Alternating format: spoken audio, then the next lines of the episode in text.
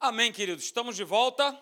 Aleluia. E a gente tem, né? Eu pego aí todas as quartas-feiras para nós é, fazermos a nossa escola de vitória. Né? São, são palavras de Deus que nós temos é, aqui liberado para a tua vida, para você que nos assiste, para que realmente a gente viva uma vida vencedora. E eu, hoje eu quero ver um outro, um outro aspecto né, para você, e a gente vai estar tá falando aí né, sempre às quartas-feiras sobre isso, né, na nossa escola de vitória, olha só, está escrito aí, né? Olha, não abandone a sua confiança em Deus. Eu vou repetir, não abandone a sua confiança em Deus. Por que eu estou falando isso? Ah, porque, pastor, dá vontade às vezes de abandonar? Sim. A gente desanima, a gente muitas vezes pensa em desistir. Mas que bom, né? Que a gente também conhece o ditado que diz que vontade é coisa que dá e passa. Olha, graças a Deus por isso. E que bom, né? E que seja assim sempre na nossa vida. E há um texto, queridos, lá em Eclesiastes, que eu quero ver com você. Veja lá comigo, Eclesiastes, capítulo 11, verso 8. Veja só que interessante, né? Tá, tá na Bíblia, olha aí. Pastor, não sabia que isso estava escrito. Pois é, mas está. Você que está me assistindo aí em casa, é, abra comigo, então acompanhe aí na descrição, está aparecendo esse texto. Eclesiastes capítulo 11, verso 8. Olha só o que está escrito. Diz assim: ainda que o homem viva muitos anos, veja, regozije-se em todos eles. Ou seja, cada ano que Deus nos permite que a gente venha a viver, que a gente possa viver, em outras versões está dizendo, olha, alegre-se todos os dias. Que a gente viva cada dia que nós acordar, acordarmos né, com alegria, regozijando, agradecendo a Deus. Mas há um, uma continuação nesse verso. Contudo, Contudo, deve lembrar-se de que há dias de trevas. E Deus não esconde isso na sua palavra. Ele fala assim: olha só, esses dias de trevas, eles serão quê? Eles serão muitos.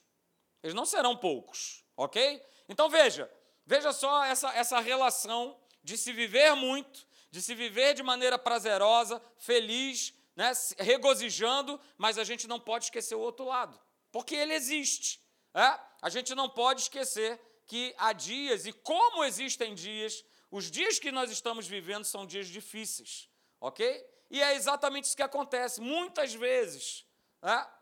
a gente se vê aí pego por algumas surpresas que não são tão agradáveis, não é isso? Situações que a gente não gosta de passar.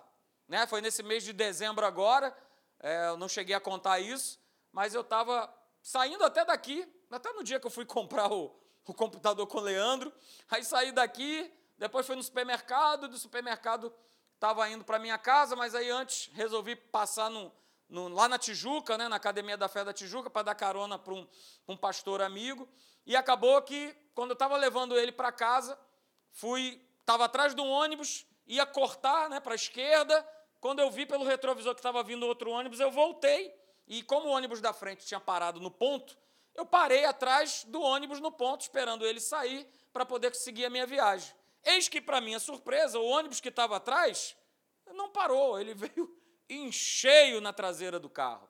Né? Pastor estava atrás, né? estava viajando atrás, ele estava até brincando comigo, né? Poxa, você virou meu Uber e tal. E ele tomou um susto maior ainda, né? Porque ele estava lá atrás. Então, uma situação que foi complicada, é difícil. E aí tem que fazer boletim, paga isso, aquilo outro, resolve, não resolve. Fica sem carro uns dias para poder resolver a situação. É, a gente há situações que a gente não gosta de passar. Outra situação que muitas pessoas às vezes não gostam de passar né, é a ausência de uma pessoa que você que você ama, né, que de repente viajou, de repente é, foi para um outro lugar. E, e era justamente aquela pessoa né, que, que te aconselhava, era aquela pessoa que te ajudava, não é isso? E ela mudou, ela foi para outra cidade, ela foi mudar, morar fora do país, né, Renan? É, foi casar, né, saiu da barra da saia de papai e mamãe, não é isso? E agora está vivendo outra vida. Né? Às vezes fica aquela sensação né, de que, poxa, está tá faltando alguém que eu estava tão acostumado aqui em casa, não é isso? Ou então muitas vezes é aquele trabalho, né?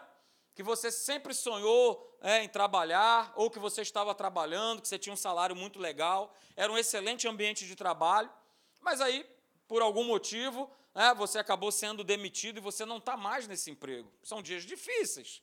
É? Ou de repente é aquela casa, aquele apartamento que você tanto sonhou, você tanto quis comprar. É aquela casa maravilhosa, quatro quartos, piscina, aleluia, que maravilha, churrasqueira, duas vagas na garagem, puxa, que maravilha. Mas aí o tempo foi passando e foi morar uma turma do teu lado, olha aí.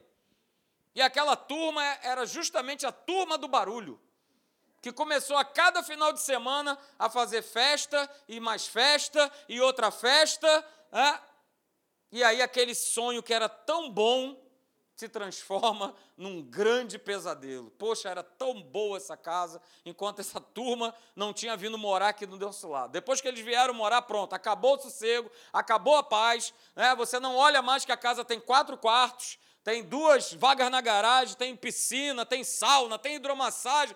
Tudo isso ficou de lado, porque agora, todo final de semana, você se aborrece por conta das festas que acontecem. Então, queridos, eu quero te mostrar esse lado, porque todas essas coisas que eu falei trazem desconforto para a nossa carne. A carne não gosta de passar por esses aspectos que eu citei aqui. Existem muitos mais. Existem muitos mais que a nossa carne não gosta, mas eu quero compartilhar essa frase com você nessa noite. Algumas vezes, né, Deus ele nos deixa desconfortáveis no presente. E eu não sei se você está lembrado, na nossa última mensagem, que foi sobre o lado bom da vida, eu falei justamente isso. Deus ele é o Deus do presente, ele é o Deus do agora, ele é o Deus do hoje. E o que ele faz hoje na nossa vida, quando eu abraço a proposta dele, o projeto dele, aí ele vai também cuidar do meu futuro. Então esquece passado, esquece que você viveu em 2020, esquece o que você viveu nos anos anteriores e se concentra hoje aqui. Você que está me assistindo também, dia 13 de janeiro de 2021. Algumas vezes durante esse ano, talvez, você se veja em situações desconfortáveis. Mas eu quero falar que essas situações são justamente para que eu e você a gente possa experimentar sobrenaturalmente o melhor de Deus que está por vir. Você crê nisso? Então creia mesmo e tome posse, porque é assim que acontece e ninguém está livre de viver isso. Ninguém, né? Eu vou dar dois exemplos para você de dois homens, mas a gente poderia ver muito mais. São dois homens que você conhece, José e Davi. É, se você for lá pegar a história de José, em Gênesis, no capítulo 37. José era um jovem, tranquilo, adolescente, de 17 anos, vivia bem, vivia uma vida tranquila, vivia apacentando os rebanhos do seu pai Jacó. E mais do que isso, ele era o filho preferido de Jacó, em detrimento dos outros dez irmãos. Ele era o filho preferido. Sabe por quê? Porque ele era o filho da sua velhice, ele era o filho, né, finalmente, da mulher que ele amava, e não de servas, nem de concubinas ou da outra irmã, mas era da mulher né, que Jacó amava. E ele, por ser jovem, era um rapaz cheio de sonhos. Então ele vivia muito bem na presença do pai dele. Era uma vida confortável. Mas essa vida confortável, houve um momento em que ela foi interrompida. Foi interrompida por quem? Interrompida pelos seus irmãos. Os dez irmãos que ficavam de lado é, resolveram matar José. E eles não conseguem, você conhece a história. Eles não conseguem matar José, e aí eles vendem José para os midianitas, que por sua vez o tornam escravo e repassam José o quê? Para as mãos de Potifar. Só que o interessante, né? Você conhece o final da história, assim como nós. É, todas essas situações, todas essas adversidades, todas essas situações desconfortáveis para José, vieram preparar José, fizeram dele um homem preparado para ele se tornar o segundo é, homem mais sábio e mais poderoso de todo o Egito, quem sabe até do mundo inteiro.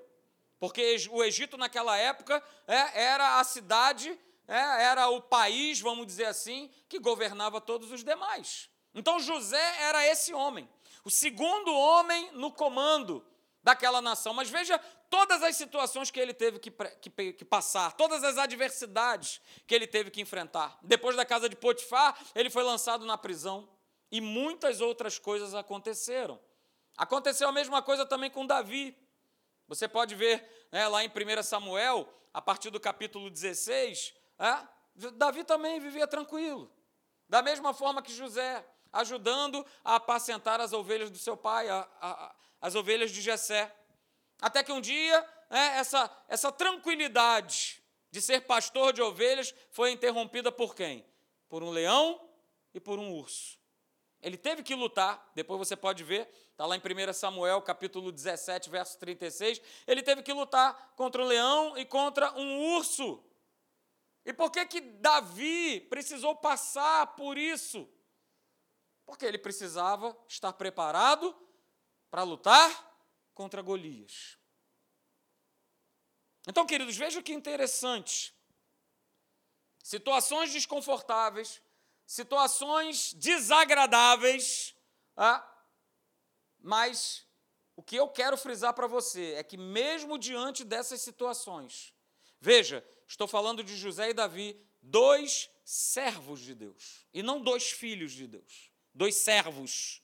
E mesmo sendo servos de Deus, veja o que a palavra ela nos mostra, mesmo diante dessas situações desagradáveis, mesmo diante dessa, desse desconforto que foi o que esses dois homens passaram. Veja lá o que está escrito, Gênesis 39, verso de número 2. Veja o que está escrito, eu, eu, eu grifei, né? O Senhor era com José, que veio a ser homem próspero. Olha só, essa frase foi dita não quando ele tinha assumido o, o reinado é, quando ele tinha sido eleito vice-governador do Egito, não.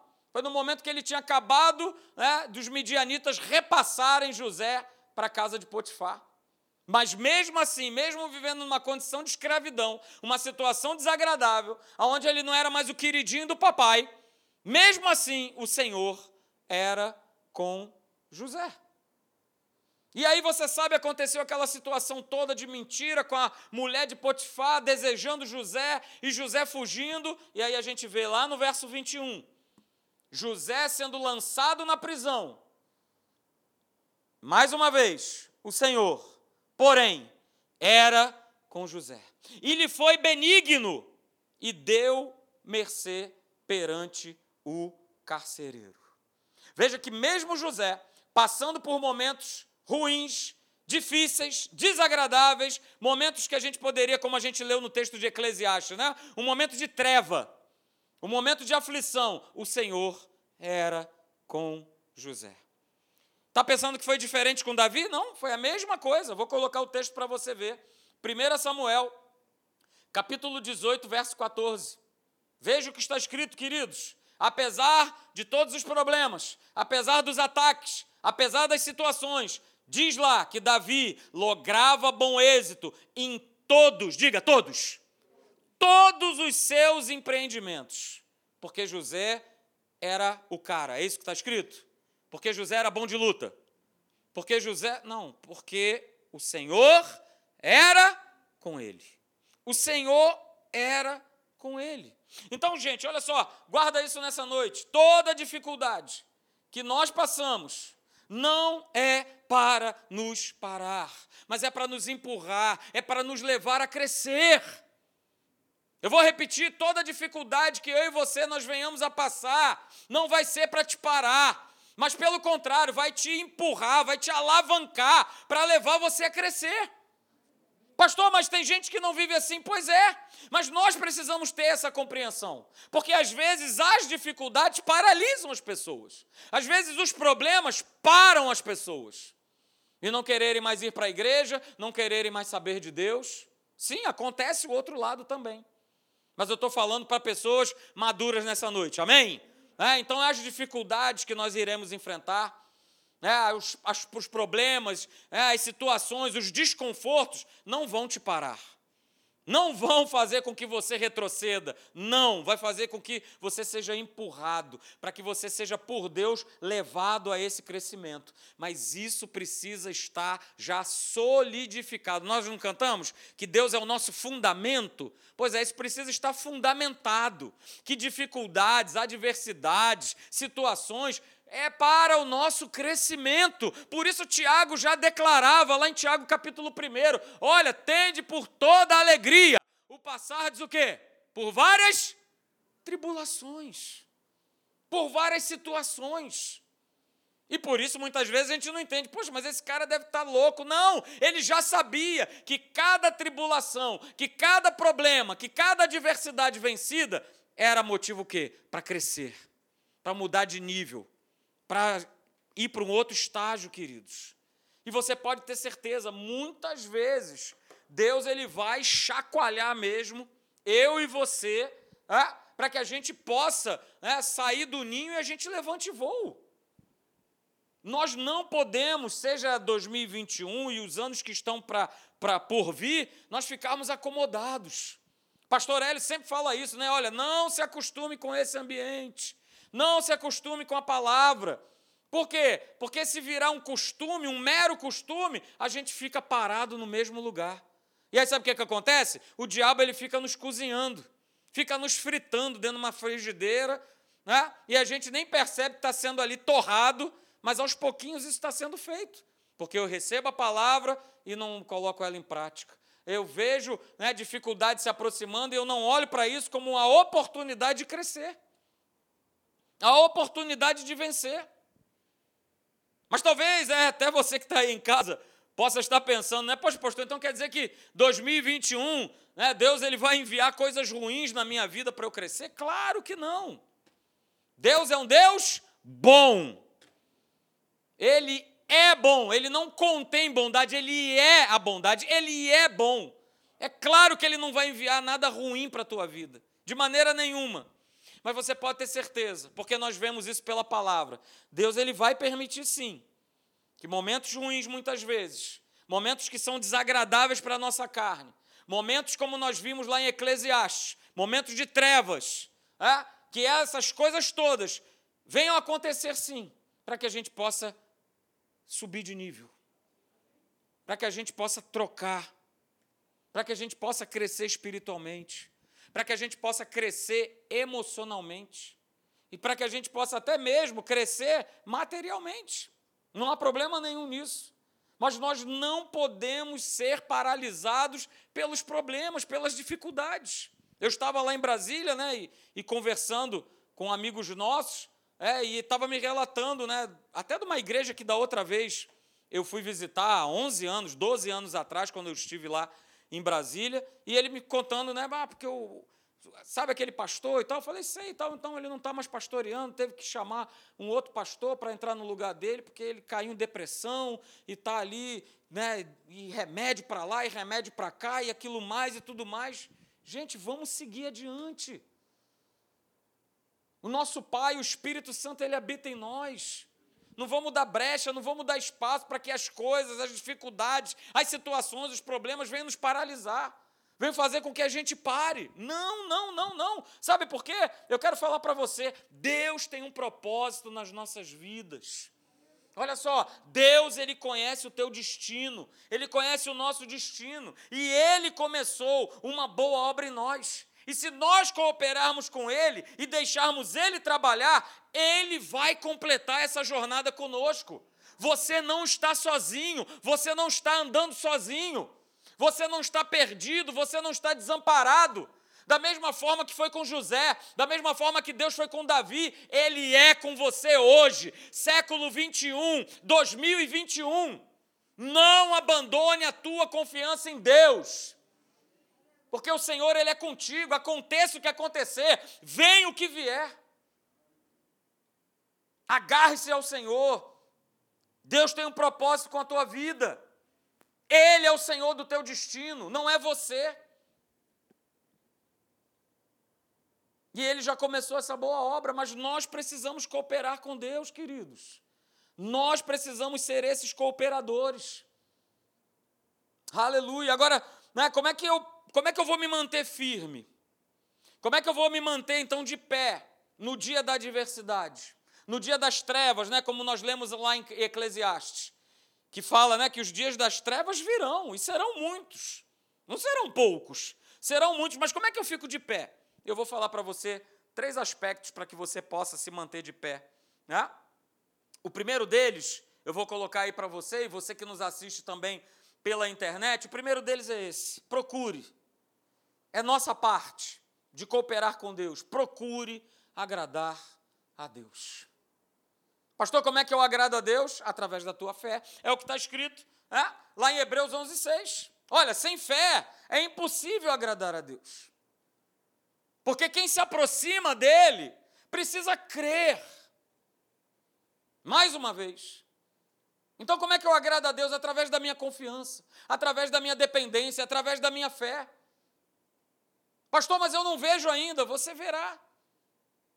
Coloca o sentimento em segundo plano e coloca o teu propósito, a tua fé, a tua confiança, a tua certeza em Deus. E o texto continua, né? Olha, aquele que se aproxima precisa crer que Deus existe e que Ele recompensa aqueles que o buscam. Veja, há um prêmio, há uma recompensa, há uma bênção por se buscar, por né, se acreditar, agradar ao nosso Deus. No texto lá de Salmo 34, 37, desculpa, verso 4, mais uma vez, olha, agrada-te do Senhor. Ou seja, vivam pela fé. Vivam em acreditar. Ah, pastor, mas está difícil, mas eu creio. Ah, pastor, mas veio a doença, mas eu creio. Ah, pastor, mas veio a adversidade, eu creio. Eu continuo crendo hoje, amanhã e depois. Lucas 13, 33. Na veia para você. Eu continuo crendo, eu continuo acreditando. Porque dessa forma, os meus desejos, os teus desejos, o desejo que você carrega no teu coração, querido, vai ser satisfeito, vai ser realizado, vai se cumprir. Mas nós precisamos agradar a Deus. E eu agrado a Deus através da minha fé nele. Aconteça o que acontecer. Venha o que vier. Eu agrado ao Senhor. E eu agrado a Ele todas as vezes que eu renuncio às coisas desse mundo, renuncio aos sentimentos, renuncio àquilo que falaram, aquilo que disseram e fico com o que está escrito na palavra de Deus. Ah, pastor, mas aí você está sendo radical. Ah, mas aí você está sendo fundamentalista. E daí? Eu quero ficar é com que a palavra de Deus ela me mostra, ela fala, ela ministra ao meu coração. Não era assim que a gente cantava? Não importa o que vão pensar de mim, não é isso? Eu quero é Deus. Em 2021, não importa o que vão falar, o que vão pensar, o que vão dizer, o que vão achar. Eu quero é Deus na minha vida. Eu quero a sua presença na minha vida. Segundo lugar, né, como é que eu me mantenho firme? Como é que eu fico de pé nos dias da, das adversidades, das trevas, no dia mal? É? Eu vou colocar aí para você. Evite precipitação e pressa. Hum, evite. Se pudermos, pudermos evitar precipitação, pressa, agitação, ansiedade, vai ser muito legal. E aí, eu coloco para você, né, para você poder anotar e você poder meditar nessa noite. Não tome decisões importantes com o espírito agitado. Isso é uma regra. Não tome decisões importantes com o espírito agitado. E por que, que eu coloquei decisões importantes? Porque muitas vezes, quando a gente toma essas decisões ou faz essas escolhas, não tem mais como voltar atrás.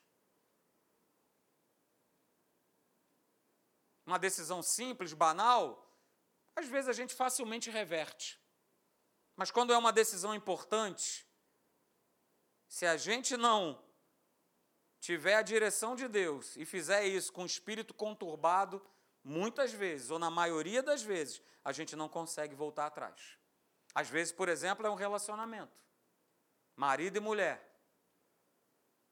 E está naquela pressão, e está naquela agitação, e está com um monte de gente falando: faz isso, não faz aquilo outro, não, vamos lá, não, você tem que tomar uma atitude, não, você tem que se posicionar. Não tome decisões importantes com o espírito agitado. Às vezes é a mudança de uma igreja.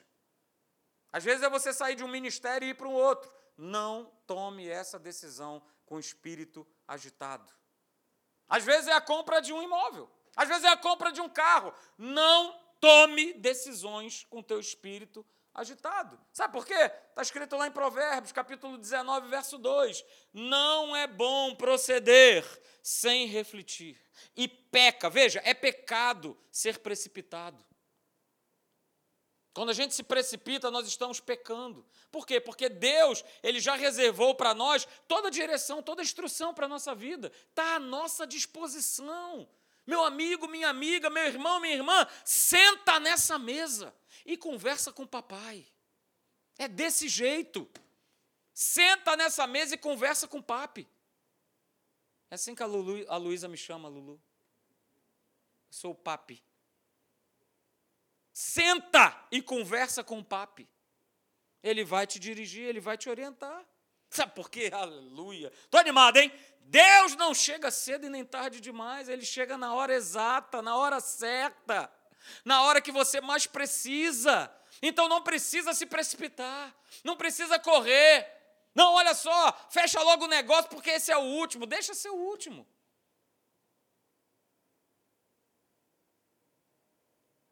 Eu sou filho de Deus e eu falo uma coisa para vocês: eu não vivo no prejuízo. Pode acontecer o que for. Ah, pastor, mas agora a Ford faliu. Problema dela. Não tem nada a ver com isso. Ah, pastor, mas o seu carro é da Ford. Eu não vivo no prejuízo. Eu não vivo pelo que o mundo vive.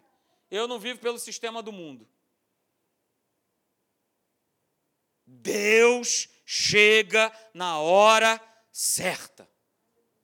Guarde isso na tua vida nessa noite. Terceiro e último lugar, como é que eu me mantenho firme? Como é que eu me mantenho de pé nos dias maus? No dia da adversidade, queridos, olha só o que, que eu faço. Eu vou confiar em Deus. Até o final. Não é hoje, não, quarta-feira. Porque amanhã vai chegar o problema, amanhã chega a adversidade. Amanhã vem a luta, amanhã vem o combate. E aí, como é que vai ser? Eu confio hoje eu confio amanhã e eu vou até o final. Pastor, mas está demorando. Não se liga no tempo. Enquanto nós estivermos vivendo na dimensão do Cronos, o Kairos não virá sobre a nossa vida. Pastor, que palavra doida é essa? Chama-se tempo de Deus. E o tempo de Deus é sempre o melhor tempo para a nossa vida, e não o nosso. E não o nosso. Então, confie em Deus. Porque é uma promessa sobre isso aí. Hebreus capítulo 10, verso 35. Veja, uma ordem. O autor aos Hebreus, ele está dando essa ordem. Não abandoneis. É uma ordem. Está bem claro, explícito. Não abandoneis a vossa confiança. Confie em Deus, porque essa confiança vai te trazer galardão, vai te trazer recompensa, vai trazer bênção. Pastor, mas eu ainda não estou vendo, e quem disse que é para você ver? Bem-aventurados os que não viram, mas creram. E eu quero estar nessa classe de pessoas. Você também quer estar? Junto comigo? Você precisa ver? Não precisa. Apenas creia, apenas confie. Apenas creia em Deus, queridos. Olha só outro texto. Salmo 27, verso de número 3. Ainda que um exército se acampe contra mim Pastor, mas eu nem militar sou. Não está falando sobre isso. Ainda que um exército de problemas, ainda que um exército de demônios, ainda que um exército de adversidades, venham lá, né, montar barraquinha dentro da sua casa. Ainda que aconteça isso, o meu coração não se atemorizará. E ainda com tudo isso, se estourar contra a minha guerra, ainda assim terei confiança. Confie em Deus, aleluia. Mais um salmo para você, segura aí nessa noite. Você que me assiste também, Salmo 34, verso 22. O Senhor resgata a alma dos seus servos e dos que nele confiam. Veja, confiança. Nenhum, diga, nenhum. Nenhum será condenado, nenhum ficará no prejuízo. Vou repetir: você foi criado para viver em bênção e não para viver no prejuízo. Nós é que nos metemos nas enrascadas porque nós queremos tomar as decisões, nós queremos fazer do nosso jeito e não é dessa forma.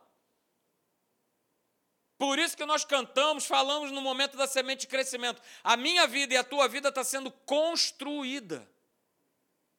Hoje é mais um dia na sala de aula, para todos nós. Estamos na sala de aula e você está pensando que você vai para o céu e você vai ficar lá pulando, né? De uma nuvem para outra, tocando harpa. Nada disso. Você vai estar tá lá na mesma sala de aula, continuando a aprender, continuando a saber como se ama a Deus, como se presta culto, reverência, amor, temor a Ele. Ninguém fica perdido com Deus. Aleluia. Provérbios capítulo 3, verso 5, mais uma vez falando: olha, confia no Senhor de todo o teu coração. Veja, não é uma parte. Deus ele não quer uma parte do teu coração. Ele quer você por inteiro. Ele quer cada um de nós por inteiro. Por isso nós falamos aqui mais de três meses a respeito de honra. E nós honrarmos a Deus, honrarmos as pessoas. E honra, né, nós, nós vimos aqui que é algo que, que sai do nosso coração. Sempre vai ser do coração, queridos. Então confia no Senhor de todo o teu coração. E olha, não te apoies. Não te apoies no teu próprio entendimento. Porque nós temos essa mania, essa péssima mania de não, eu sei. Não, isso aí eu já ouvi, isso aí eu já conheço. Não, chá comigo. Não, deixa que eu resolvo. Eu sei como é que faz. Não te apoie no teu próprio entendimento. Provérbios 16, 20. Veja, o que atenta para o ensino acha o bem. E que o que confia no Senhor, esse sim é feliz. Opa, quero viver o lado bom da vida. Pois é. O lado bom da vida, como nós temos falado aqui, é ter Jesus. E se eu tenho Jesus na minha vida, consequentemente a minha vida é uma vida de felicidade. Ah, mas não passam por lutas, por situações? Sim. A palavra não nos esconde isso. O próprio Senhor Jesus declarou, você conhece o texto que está lá em João, capítulo 16, verso 33. Jesus falou: Olha, vocês vão passar por, pelos tais dias que estão escritos lá em Eclesiastes, que serão dias de trevas, e serão muitos. Mas olha, mantenha a tua fé, a tua confiança, me agrada. Não faz nada com precipitação. Porque, olha, foi dessa forma que eu venci o mundo e vocês também vão vencer. Vocês também vencerão. Então, queridos, vem, Júlio. Então, queridos, olha só. Procure agradar a Deus. Viva pela fé. Agrade ao Senhor, viva pela fé, creia nele. Evite a precipitação, evite a pressa e confie em Deus. Confie naquilo que Ele te fala a cada manhã. Confie naquilo que Ele ministra no teu espírito. Confie em Deus. Confie nele. Talvez às vezes pareça até meio que absurdo.